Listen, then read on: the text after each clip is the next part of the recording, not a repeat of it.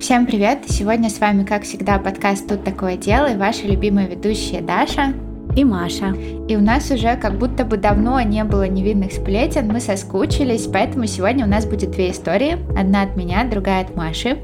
И обе они, как вы уже по названию могли догадаться, связаны с Рождеством, ну или Новым годом. И вы, наверное, слышали, что на Рождество и Новый год количество насилия и преступлений увеличивается. И мы поискали информацию об этом и узнали, что это называется сезонностью. И в криминалистике есть очень интересная теория, которая называется теория напряжения или теория невыполненных обещаний. Каждый год во время новогодних праздников наблюдается всплеск преступности, и исследователи предполагают, что такой всплеск связан с тем, что у людей по поводу праздников есть завышенные ожидания. Мы думаем, что на празднике мы отдохнем, с нами все будет хорошо, мы проведем время в кругу семьи, случится какое-то чудо, разрешатся все проблемы, но приходят праздники, и как это часто бывает, никакого чуда не происходит. И тогда у человека у нас возникает агрессивный импульс, который мы можем направить или вовнутрь, то есть совершить самоубийство, и действительно, обычно после праздников мы видим всплеск самоубийства, что в России, что, например, в Америке, либо направить этот импульс вовне и убить какого-то другого человека, самого близкого, например, который его расстроил в этой ситуации. Понятно, что не все так делают, но это создает возможность, и если у человека сработает какой-то триггер, вполне вероятно, что он либо совершит самоубийство, либо совершит убийство. Плюс добавляет напряженности алкоголь и отсутствие привычной рутины. То есть у нас нет работы, у нас нет какого-то графика, мы плаваем вот в этом вот отдыхе и расслабленном состоянии и можем совершить что-то страшное. Но это мы с вами говорим о нас, об обычных людях. А что тогда серийные убийцы? Есть ли у них какая-то своя причина убивать на празднике? И сегодня мы расскажем вам две истории про двух Санта-Клаусов. И так, кстати, вышло случайно. Мы с Машей заранее не договаривались, просто как-то выбрали эти истории. И в каждой истории убийцы разные мотивы, разные паттерны, но мы все же попробуем разобраться, что случилось. Мы, как всегда, напоминаем вам, что наш подкаст выпускается исключительно в развлекательных целях и предназначен только для лиц старше 18 лет. Мы также не рекомендуем слушать наш подкаст людям с повышенной чувствительностью, так как мы с Машей обсуждаем все детали преступлений, ничего не скрывая. А еще мы, как всегда, за взаимное уважение, активное согласие, не насилие и соблюдение законодательства. Мы не поддерживаем распространение насилия, не одобряем преступников и их преступления, даже если иногда говорим про них в шутливой форме, и надеемся, что и вы тоже.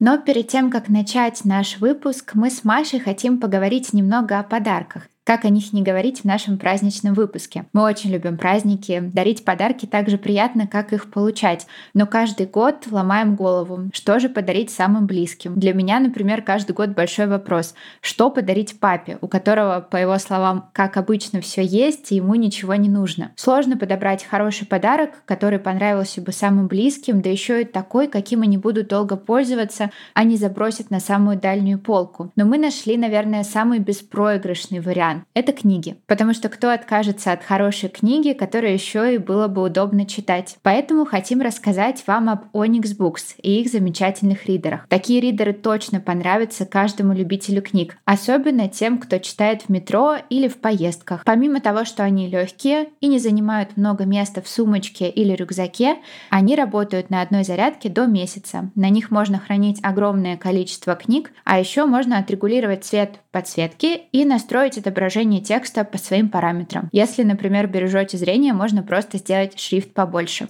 Так что, если вы до сих пор думаете, какой подарок сделать себе или своим близким, если вы предпочитаете всегда иметь под рукой свои любимые книжки или книжные новинки, или если вы просто весь год тянули, то считайте, что это ваш знак, потому что мы с Onyx Books подготовили для вас промокод FRIEND на латинице со скидкой 5% на эти праздники. Найти все подробности и ссылку ссылку вы можете, как всегда, в описании выпуска. А сейчас наши истории. И начнем мы с истории моей, Маши.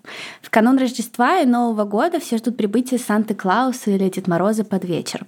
Но лучше вам будет лишний раз убедиться, что Санта зайдет в дом через дымоход, потому что после этой истории открыть ему дверь вы точно не захотите. Я не хочу, чтобы ко мне вообще никто заходил ни через дымоход, ни через дверь. Потому что ты уже 25-летняя дама. Это правда, это грустно. Я ничего не жду. 24 декабря 2008 года в 22.30 Санта-Клаус уже был в небольшом городе Кавина в Калифорнии и был готов доставить подарки. Одетый в свой обычный красно-белый костюм, он подошел к двери одного загородного дома и постучал. Он слышал, что в доме много людей, и они хорошо проводят время. И это была правда. В доме собралась большая семья Артега со всеми внуками и правнуками, и готовилась эта семья к большому празднованию. В столовой дома Джозеф Артега, которому было 80 лет, и которого все называли Папа Джо, его жена Алисия и их дети уже поужинали и играли в настольную игру. Их внуки разбежались по разным комнатам. Кто-то играл в видеоигры в гостиной, кто-то проводил время у бассейна на заднем дворе. А 17-летний внук папы Джо Майкл Артега играл в компьютер на втором этаже. Ты специально нам рисуешь вот такую вот милую картинку семейных посиделок, чтобы потом это все разрушить. Да, ну потому что так и было. Это была милая картинка семейных посиделок. Которую разрушили. Да, потому что в самый разгар вечера семья услышала стук в дверь. Маленькие дети закричали «Санта! Санта!» и побежали открывать дверь. Им не терпелось увидеть его мешок с подарками. Маленькая Катрин Юзефпольский, которой было всего 8 лет, первая открыла дверь. Но прежде чем она успела обнять Санту, Санта вытащил два пистолета из своих праздничных брюк и выстрелил ей в лицо. А через несколько секунд двое ее дядей тоже упали на пол раненые. Папа Джо, его жена и три их дочери нырнули под обеденный стол в поисках укрытия.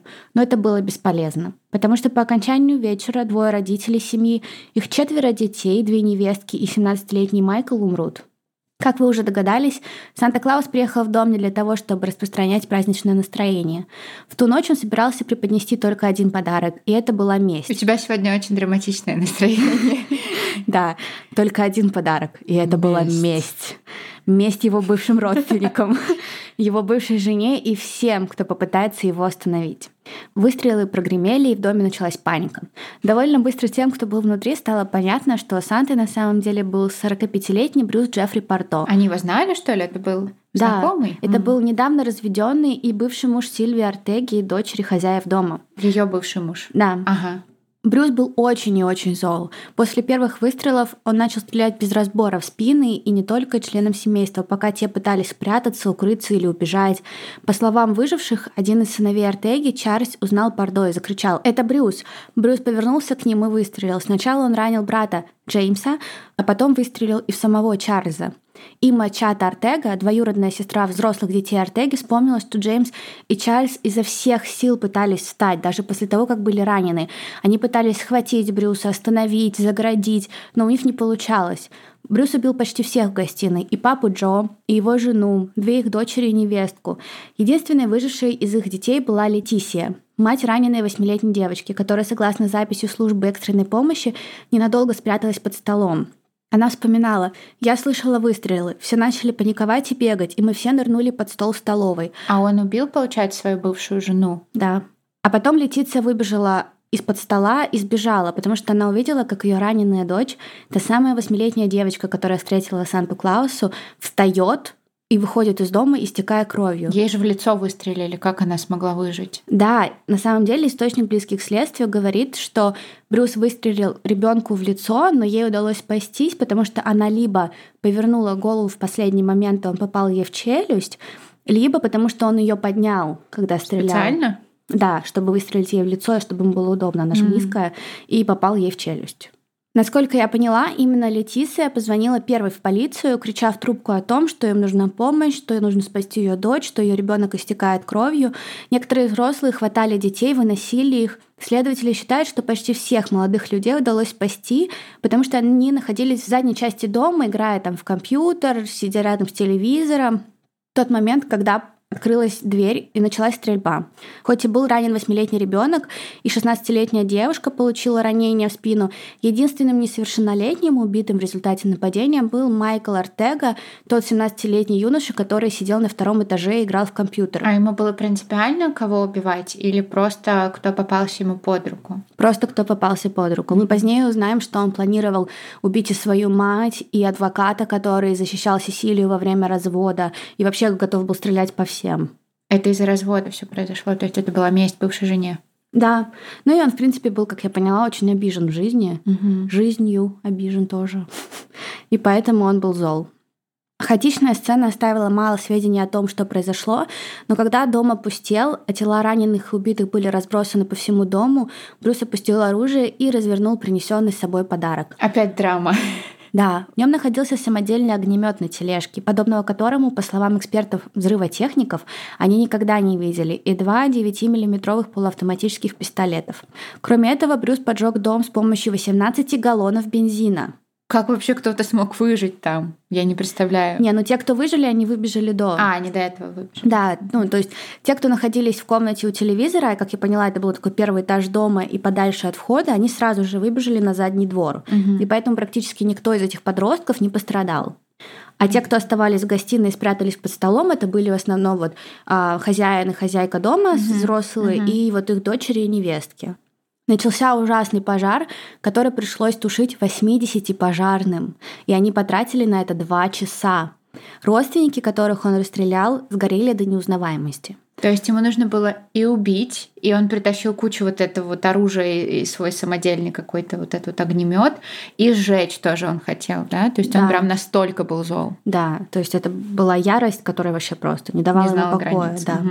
Майкл, который вот играл в компьютер на втором этаже, скорее всего, погиб в результате взрыва или пожара. Он не был расстрелян, как предполагают, а мать Майкла Артиса, Алисия Артис, дочь Джозефа и Алисия Артеги тоже была убита. Дом загорелся очень быстро, произошел, как я поняла, даже небольшой взрыв, чего Брюс, скорее всего, не ожидал. Он не успел выйти, на нем был очень дешевый костюм Санты, и этот костюм просто под такой температурой расплавился на нем. На коже прямо. Да, и оставил ужасные ожоги. Брюс выбежал на улицу, принялся снимать все, что получилось, переоделся и сбежал. Но это было не по его плану, так как он, как я поняла, планировал оставаться в костюме Санты весь день, ведь это канун Рождества, и нет маскировки лучше, чем быть Сантой. А теперь у него еще и ожоги. Да, причем ожоги второй степени и третьей. Но он не мог даже в больницу обратиться. Да.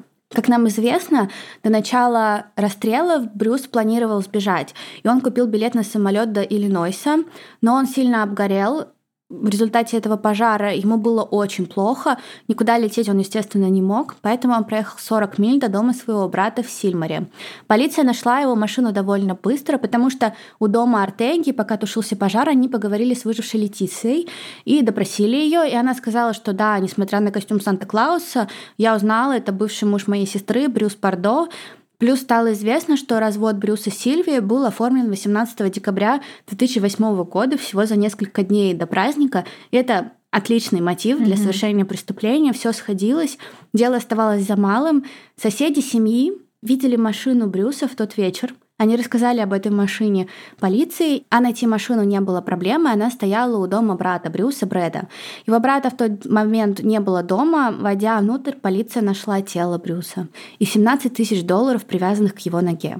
Он умер от огнестрельного ранения, сам себя же и пристрелил, а его машина, которая была припаркована на соседней улице, была заминирована. А с чем 17 тысяч долларов? Ну, видимо, он планировал бежать и привязал к ноге деньги, чтобы сбежать с ними.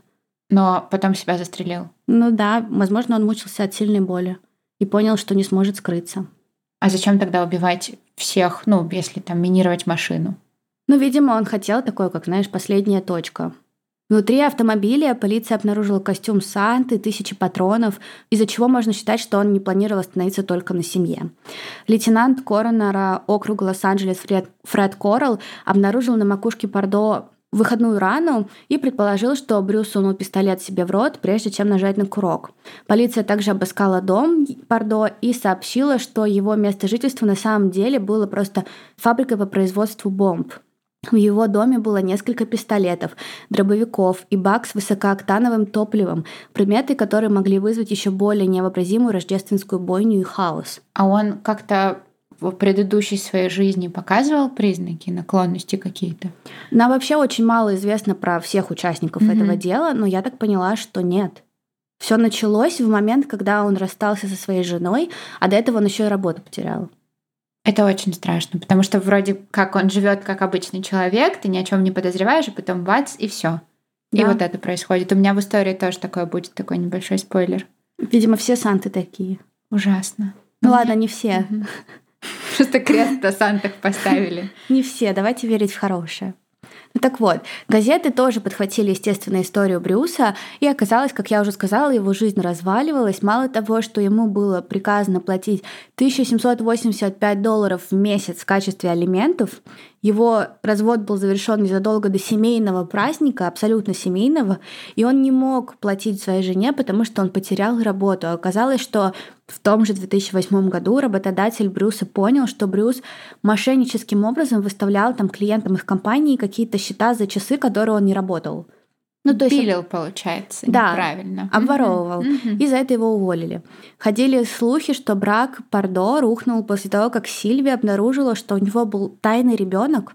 Этот ребенок был инвалидом, и он разорвал все связи с этим ребенком и не помогал ему.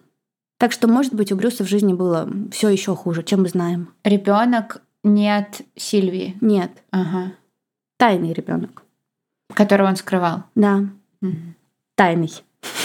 Которого он скрывал. То есть тайный. Один репортер написал, этот развод потряс Брюса Пардо. Это стало его навязчивой идеей, и Брюс начал придумывать способы отомстить Сильвии. Я думаю, что он решил, что не просто убьет ее, но убьет все, что она любила, сотрет все, и ее тоже с лица земли. Очевидно было и то, что изначально в планы Брюса не входило покончить с собой. Мы, конечно, не можем быть уверены на 100%, но обычно такого рода убийцы оставляют записки или что-то подобное. А здесь как бы все говорило наоборот о том, что он планировал просто сбежать. И дальше продолжить свое преступление. Ну, наверное, он не смог сбежать. Наверное, он понял. Ты думаешь, что он бы продолжил убивать? Ну, у него был костюм Санты и куча бомб, наверняка. Ну, да, может быть, он бы убил всех, кого там хотел и планировал, а Наверное. потом бы скрылся. Да, может быть. Сосед Брюса сказал, «Мне все еще интересно, если бы костюм не зажегся, как бы закончилась эта история? Возможно, был бы совсем другой конец». А в 2016 году выжившая Летисия была на шоу Опры и сказала, «Я ничего не могу сделать, чтобы изменить то, что произошло. Я могу сосредоточиться только на будущем. Достаточно. Я не позволю ему продолжать поглощать нас своим злом. Вы не хотите, чтобы этот гнев жил в вас изо дня в день и рос, как это произошло с этим монстром. И это, я думаю, хорошая такая мантра на будущий год. Вот эта подводочка просто всю историю подводила к тому, что нужно отпускать прошлое, жить в настоящем. Сосредоточиться Спасибо, на Маша. будущем. Ну, надо же было такую грустную историю закончить хорошей подачей. Друзья, мы с Машей до этого уже рассказывали вам о нашем партнере FlowWow и в выпуске, и в наших социальных сетях, и мы знаем, что многие из вас воспользовались нашим промокодом, сделали подарки своим мамам и бабушкам на День матери. Мы тоже воспользовались промокодом, но немножко по другому поводу. Как вы уже знаете, наша команда растет, и теперь в ней, кроме меня и Маши, есть еще одна Маша, которая занимается нашим продвижением и рекламой. Есть Саша, наш замечательный монтажер, благодаря которому у нас выходят выпуски с отличным звуком. И честно, и Саша, и Маша давно уже перестали быть только менеджером и монтажером. Саша делает крутые мемы с фразами из наших выпусков, добавляет музыку и всякие крутые штуки, а Маша знает нашу аудиторию лучше нас самих и придумывает самые интересные коллаборации, которые всегда так круто слушать. Поэтому, когда мы узнали, что у ребят в начале декабря дни рождения с разницей в три дня, мы захотели их чем-то порадовать. Живут они оба не в Москве, так что если бы не FlowOut, то сделать такой сюрприз у нас бы не получилось.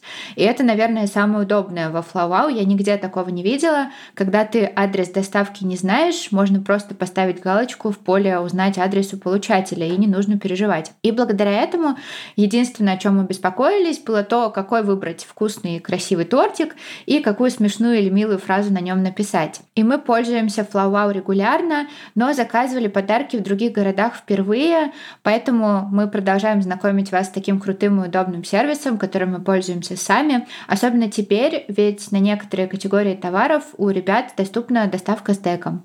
И мы знаем, что основные праздники прошли, но вот уже на пятки наступает Новый год. И несмотря на то, что мы все разъехались по разным городам, по разным странам, увидеться вживую очень сложно, с FlowWow можно сделать подарок другу или родному человеку очень быстро и просто. Вы можете, например, например, устроить тайного Санту и подарить друг другу что-то на выбор из каталога. Это могут быть рождественские пряники, домашний шоколад или новогодний бенто-тортик. В приложении на сайте даже есть подарочные наборы там с шоколадом, милкой и другими вкусняшками. И мне кажется, это максимально универсальный подарок.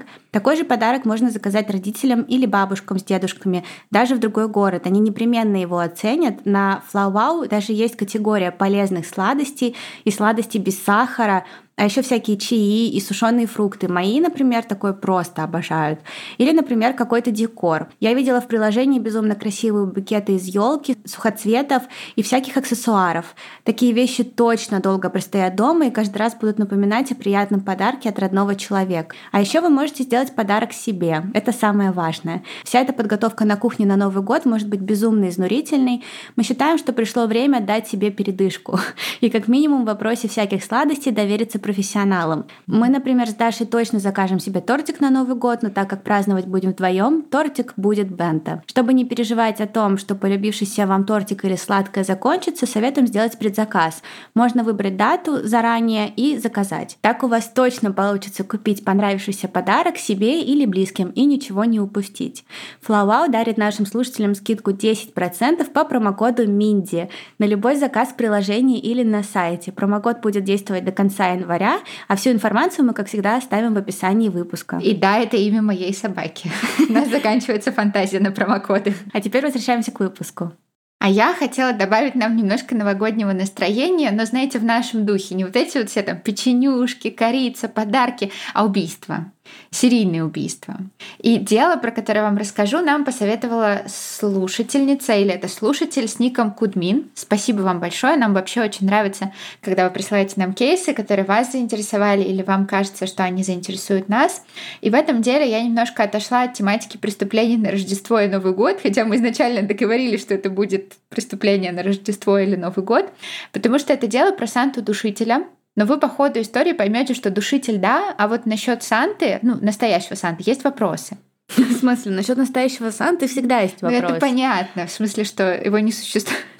Его не существует. Ну, в плане, э, действительно ли он был там Сантой, наряжался ли он в костюм Санты или нет. А. Вот в этом смысле, да. Но началось все действительно на Рождество. 1972 год, Лос-Анджелес, Калифорния, и на тот момент появляется все больше и больше серийных убийц, в том числе и в Лос-Анджелесе. Это хиллсайдские душители, это и Зодиак, про которого мы сделали наш большой выпуск на платных платформах, обсуждали его шифры, недавние новости, теории, получилось там очень интересно. Еще это Ричард Рамирес, Биттейкер и Норрис, и огромное количество серийных убийц. И не просто так, в период с 70 по 99 год называют Golden Age of Serial Killers Killers. Я вот, кстати, не понимаю, я вот это все прочитала и задумалась, почему всем серийным убийцам дают такие крутые прозвища. И даже периоду, где они были самыми активными, дали такое классное название. Почему так? Ну, Golden Age, это же про многое так говорят. Но все равно нечестно. Надо, как Маша в одном из выпусков, в каком-то выпуске она сказала Первом. убийца с маленьким ножом. По-моему, Максимально обидно. Да, по-моему, это был наш второй выпуск. Второй Мой выпуск. первый. Да, да, Машин первый выпуск, где она сказала убийца с маленьким ножом. Пора перестать давать серийным убийцам такие классные названия. Может быть, они начнут обижаться и перестанут убивать. Это Заведём мой петицию. стейтмент. Да, все, подписывайте нашу петицию. Ну, возвращаемся к нашей истории. Вечером 72 года, 25 декабря, Лаис Петри решила пойти в свой любимый бар в Сан-Педро. Ее муж недавно умер от рака, на этом фоне у Лаис начались проблемы с алкоголем. Да, для нее это было очень тяжелое Рождество. Ушла из бара она не одна, но мы не знаем, с кем она ушла. Значит, не такое уж и тяжелое. И на следующий день ее нашли в квартире, в ее спальне, ее задушили. Она была частично обнажена, и ее изнасиловали. Ты точно не хочешь забрать свой комментарий обратно? Хочу. Это ужасно. Но у следствия не было никаких зацепок, а следующее преступление произошло уже в 1974 году, летом 18 августа. Это через два года, получается. Через два года. Мгм. В тот вечер Кэтрин Медина сильно поругалась со своим мужем. Она ушла из квартиры и пошла выпить в свой любимый бар. Немного позднее муж пришел за ней в бар, начал уговаривать ее вернуться домой, и он и Кэтрин были сильно пьяны, они поругались, но Кэтрин все же согласилась вернуться с ним домой. По дороге произошла еще одна ссора, и Кэтрин, которая к тому моменту уже сильно была пьяна, убежала. И позже свидетели расскажут, что Кэтрин села кому-то в машину. Ее нашли только на следующий день в парке отдыха Харбор Лейк, ее задушили и изнасиловали. Примерно через месяц, 4 сентября, нашли тело Анны Фелч.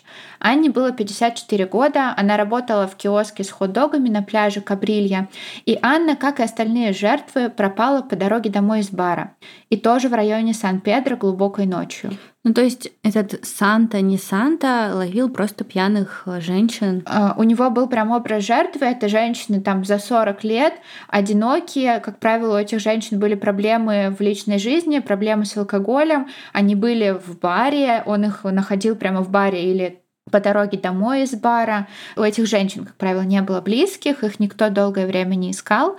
То есть прям четкий такой образ жертвы есть. Через несколько часов строитель нашел тело Анны Фелч всего в нескольких кварталах от ее дома, тоже задушенную и тоже изнасилованную. И, наконец, в апреле 1975 года мертвой нашли Лию Гриффин. Ей было 60, она работала секретарем, недавно у нее диагностировали рак груди, и она начала много пить. Ее тоже связали, изнасиловали и задушили, на этот раз в отеле в Сан-Франциско. И несмотря на то, что во всех этих эпизодах был и акт изнасилования, и акт удушения, то есть, казалось бы, вероятность каких-то следов или отпечатков была высока, следствие все равно зашло в тупик, не было никаких зацепок. Следователи смогли связать все дела в одно, потому что после второй жертвы стало понятно, что всех женщин объединяет общий профиль, одинокие, проблемы со здоровьем, с алкоголем, то, о чем мы только что поговорили. Следователь Ричард Бэнкстон рассказывал, что когда в 2002 году его назначили на это дело, он все изучил и сразу же подумал, этот убийца очень умен и аккуратен. Плюс он не скрывал своих мотивов. Насилие и удушение явно приносили ему удовольствие. Но он никогда не терял головы, он не оставил ни одного отпечатка пальца, ни свидетеля, ни какой-либо зацепки. И, конечно же, это были 70-е годы, анализ ДНК еще не использовался. Подожди, то есть следователя назначили только в 2002 году, это был пересмотр дела? Да, там были причины, почему дело может быть пересмотрено в 2002 году, потому что в 2002 году его смогли раскрыть. Именно благодаря следователям дело смогли раскрыть, но еще и у преступника у самого стали сдавать нервы. Потому что оказалось, что этот преступник дважды признавался в своих убийствах. Один раз прямо сразу же после, в 1975 году, а второй раз 30 лет спустя. А как? Кому? Своим родственникам. Первый раз он рассказал девушке своего приемного сына, которая впоследствии стала его женой. Чего? С женой убийцы или сына? Нет, девушке приемного сына, которая стала женой приемного сына. А, окей. Я на секундочку так испугалась. Нет. И вот как это было. В 2003 году Жанна Лаунберг жила своей спокойной жизнью, работала бухгалтером, строила свою жизнь. Но одно воспоминание никогда не давало ей покоя. Она помнила события 75 года, те убийства. Она была тогда студенткой колледжа и познакомилась с молодым человеком из Калифорнии. Жанна сильно влюбилась, они жили вместе, все было очень хорошо. И тем летом 75 года Жанна полетела на побережье Сан-Луис-Обиспо, чтобы найти себе квартиру на каникулы. Это, если что, в Сан-Педро все. Ее парень тоже должен был приехать в город, но должен был присоединиться к ней через неделю. Поэтому его отчим, мужчина по имени Адольф, встретил Жанну в аэропорту. Адольф казался очень милым, много улыбался и был Маша Триггер милым дедушкой. Да, в 75-м он был дедушкой уже. Ну да, но он был таким э, милым мужчиной в летах. В летах. В летах, в годах. Адольф ездил с ней по городу, он помогал ей выбрать квартиру и даже помог подготовить квартиру к приезду своего сына. Они ходили на рынок, в магазин, он помогал ей носить покупки. А затем, всего за несколько дней до того, как парень Жанны должен был приехать в город, Адольф внимательно посмотрел на Жанну и рассказал ей шокирующую историю. Историю о серийном убийце в Сан-Педро, и он не объяснил, почему вдруг решил рассказать ей такое, но просто перечислил всех жертв, рассказал про все события, перечислил года. Понимаете, что мы тоже так делаем? Это правда, это тревожно. И Жанна рассказывает, что Адольф как будто бы в нее влюбился. Он писал ей какие-то записки, и один раз, когда они были в машине, Адольф сказал, я убил четырех женщин. И там есть интервью с Жанной, журналистка, которая с ней общалась, в этот момент просто опешила и говорит, как это он просто так сказал, о, привет, ты мне очень нравишься, и, кстати, я убил четырех женщин. Но он не говорил, ты мне очень нравишься, это Жанна уже сама придумала. Тебя это только смутило, да? Вот этот кусочек. Не то, что он просто рандомно в машине сказал, я убил четырех женщин. Ну, может быть, просто его это уже очень съедало внутри. Я думаю, что это был намек типа Жанна, ты пятая. А, но Жанна не подходила под его профиль. Ну какая разница? Ну это было слишком палевно бы тогда. Тоже такой момент. Все знали, что Жанна проводит время с Адольфом. Ты просто, Маш, ты симпатизируешь милым дедушкам. Нет, не надо все это сводить к дедушкам. Ну просто это правда было бы очень-очень палевно. Плюс как бы она не, не как его жертва, она моложе и вообще, и вообще, и вообще, и вообще. И он слишком странно ведет себя для отчима. Ну ладно, действительно. Может быть, он просто хотел э, впечатление на нее произвести. Я не знаю, что он там хотел. Ну, кстати, это тоже очень ужасно. Такой, может быть, он подумал, что она узнает, что он убил четырех женщин и что сделает. Вау, Адольф! И Жанна сказала, да, так и было. Он сказал, что убил четырех женщин. Три были в районе Лос-Анджелеса и одна в Сан-Франциско. Он их изнасиловал и задушил. И Жанна говорила, что ему не поверила, но в этот момент, когда они сидели в машине, она увидела его злость и раздражение, и она подумала, да, он такой сильный, он, наверное, мог убить человека, и он мог это сделать.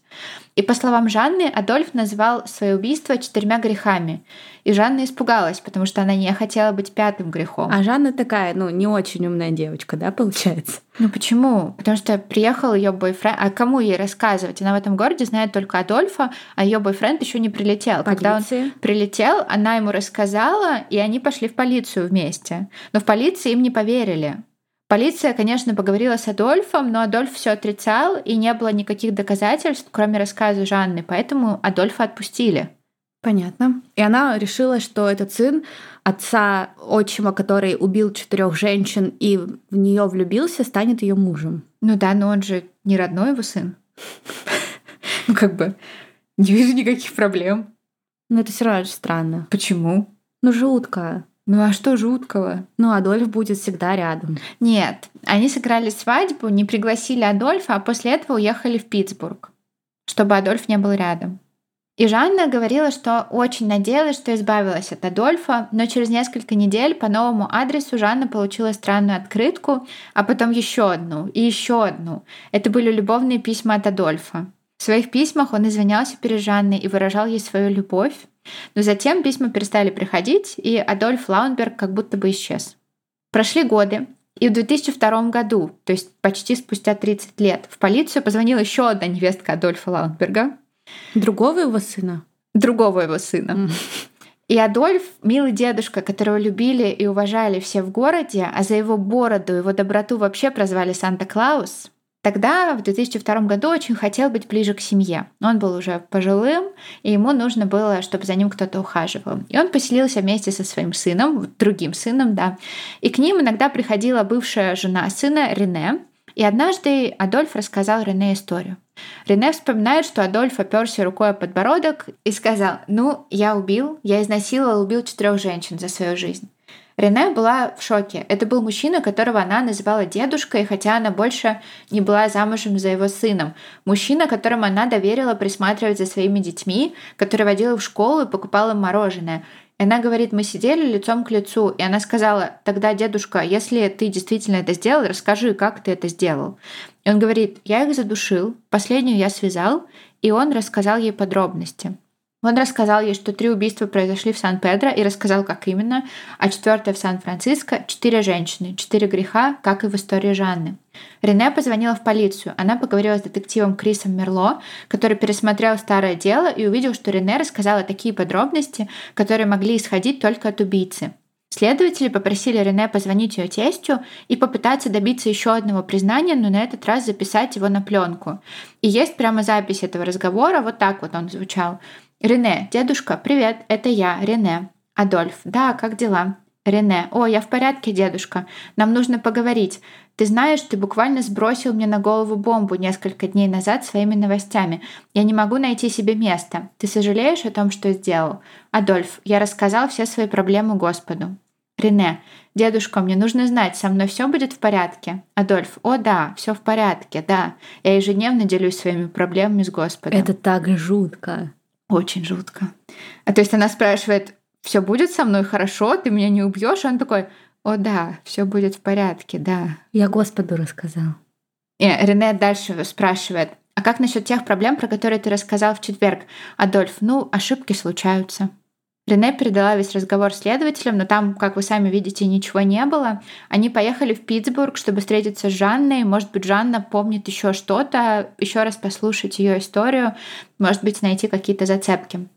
И оказалось, что у Жанны остались все письма Адольфа. Она все сохранила, ей было очень страшно, но она решила их на всякий случай сохранить. Но этого все равно было недостаточно для обвинения в серии убийств. Адольф никогда не был в тюрьме, у него даже штрафов за парковку не было. Он выглядел добрым, заслуживающим доверия. Кем же вообще был Адольф Лаунберг? В Сан-Педро Адольф был очень популярен. Он водил такси много лет, он был известен как ветеран Второй мировой войны и дедушка, который безумно любил своих внуков. Во время службы в военно-морском строительном батальоне в Тринидаде, в британской Вест-Индии, он познакомился со своей будущей женой Анель. И с Анель он прожил 30 лет – Сначала он работал охранником, затем сменил работу на водителя такси. В Сан-Педро Адольфа все любили и уважали. Но в 2003 году уже активно использовалась ДНК, можно было попробовать. В самом деле улики почему-то не сохранились.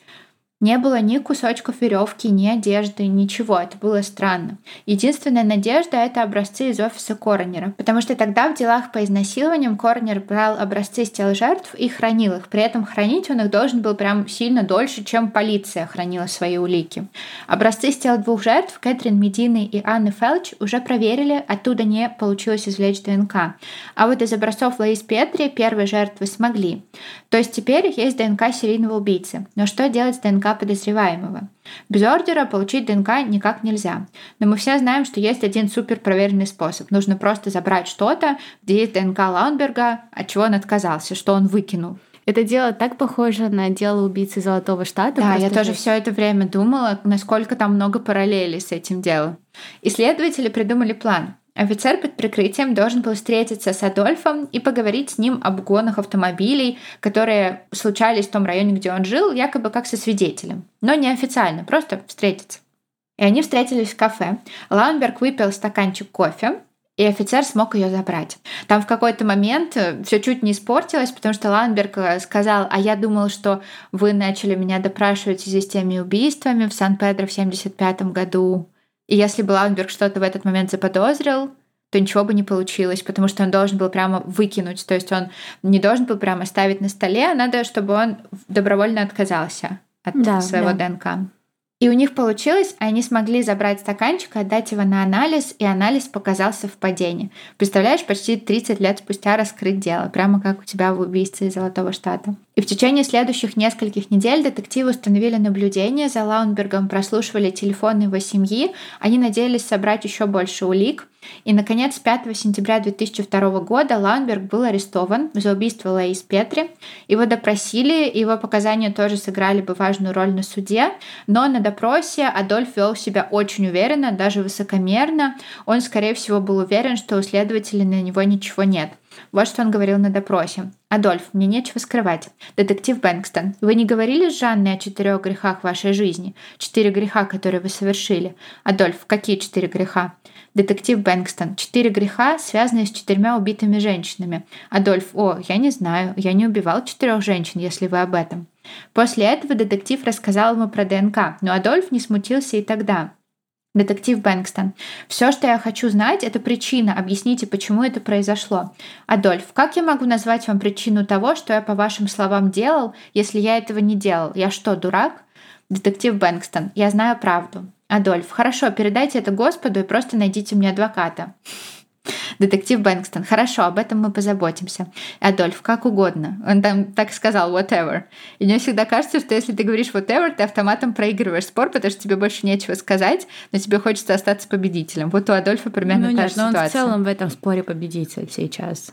Он реально себя очень хорошо ведет. У них действительно очень мало доказательств, кроме убийства одной девочки. Но у них есть ДНК. Но это только по одному убийству. Ну, им достаточно одного убийства, чтобы посадить его. Ну, это правда. Ему на тот момент 80 лет уже. Ну, да, поэтому он выиграл скорее, чем они. Дело передали в суд только в ноябре 2006 года, примерно через 34 года после того, как Лаис Петри нашли задушенной в своей постели. К тому времени Лаунберг был уже старым и слабым, ему было 80 лет. На суде давали показания Жанны и Рене, и Адольф просто сверлил их ненавистным взглядом. Как ты думаешь, почему он им рассказал? Просто хотелось поделиться, увидеть Я реакцию. думаю, да, да. При этом так интересно, что он выбрал невесток своих, то есть там не своих сыновей, например, не свою жену. Ну, наверное, потому что он дружил с ними. Ну, с Жанной он ее только встретил. Mm, ну да. Не знаю, это, кстати, для меня загадка. Я думаю, что он просто хотел, чтобы его поймали. И суд длился три недели. Присяжные совершали всего один день, и вердикт виновен убийство первой степени. И Лаунбергу также было предъявлено обвинение в четвертом убийстве в Сан-Франциско, но учитывая его слабое здоровье и пожизненное заключение по первому сроку, он так и не пристал перед судом за это преступление. И позже Лаунберг и его адвокаты пытались обжаловать доказательства ДНК, заявив, что такой сбор ДНК нарушил его право на частную жизнь. Но судья первой инстанции и апелляционный суд отказали. Они сказали, что доказательства были собраны должным образом, а выкинуть в мусор стаканчик — это то же самое, что выкинуть мешок с мусором, и право на частную жизнь этим не нарушается. Адольф умер в тюрьме в 2015 году, и ему было на тот момент 89 лет. Меня То вот... еще 9 лет он в тюрьме прожил. Меня злят такие дела, потому что, ну, очевидно, Адольф прожил очень хорошую жизнь. Да, очень хорошую жизнь, и он, скорее всего, эти 30 лет между первым и вторым своим признанием даже не задумывался об этом, иначе он бы еще кому-то рассказал. Да, сто процентов. Но интересно, почему он перестал? Это, кстати, правда интересно. Может быть, устал. Может быть, у него начались проблемы со здоровьем какие-то. И вот вам и добрый дедушка, который бил четырех человек. Он на фото, кстати, правда, похож на Санту. Один исследователь по этому делу говорил, что такого человека, как Адольф, легко можно увидеть в торговом центре под Рождество в костюме Санты, окруженного детьми, и от этого становится еще более жутко. И правда так. Да, и этот выпуск мы записываем в начале декабря. И очень странно уже сейчас записывать вам новогодние поздравления, но мы всегда готовы говорить вам приятные слова. Недавно Яндекс Музыка и Spotify подвели итоги года, и вы нам прислали просто кучу сториз с нашим подкастом, написали так много приятных слов, мы с Машей все прочитали. Вы уже знаете, что в соцсетях с вами общается Маша. Обычно она присылает мне ваши милые сообщения, и капсом пишет, Даша, смотри, как мило. Я все читаю, мы тоже умиляемся вместе. Спасибо вам большое. Мы очень любим, когда вы нам пишете, отмечаете нас, приходите в социальные сети обсуждать дела или просто рассказываете, как наш подкаст встраивается в вашу рутину. Кто-то выгуливает собаку, кто-то слушает нас перед сном, кто-то даже плавает в бассейне с нашими выпусками. И мы надеемся, что в новом году мы тоже будем с вами в радостные моменты или грустные. Будем радовать вас и смешить, добавлять немного света и тепла, потому что это причина, по которой мы делаем подкаст. Для вас, для наших слушателей. В этом году вас стало больше, и мы каждый раз приятно удивляемся этому, потому что наш подкаст вначале был просто хобби двух подружек с таким странным увлечением, а сейчас стал важной частью нашей жизни, в которой мы готовы вкладывать много времени, много сил и всю нашу энергию. Спасибо вам, что разделяете наше увлечение, помогаете нам расти дальше, а еще понимаете нас. Это очень важно, и мы очень это ценим. Желаем вам быть смелыми, верить в лучшее и не сомневаться в том, что рано или поздно все будет хорошо, даже если кажется, что все катится во мрак потому что это самый темный час всегда перед рассветом. О, Даша. А если вдруг становится сложно и грустно, то мы всегда с вами, ваши любимые ведущие Даша и Маша. Мы вас очень любим и виртуально обнимаем. Увидимся с вами уже в новом году. Да, наш выпуск выйдет буквально сразу же, практически после Нового года. Да. А если вы хотите еще больше контента от нас, то переходите в наши социальные сети, там мы подведем и итоги года, и выложим публикацию на наш сайт с нашими фаворитами про книжки и про фильмы, обо всем поговорим, и обязательно с каждым из вас это все обсудим. Увидимся с вами в новом году, и всем пока. Пока!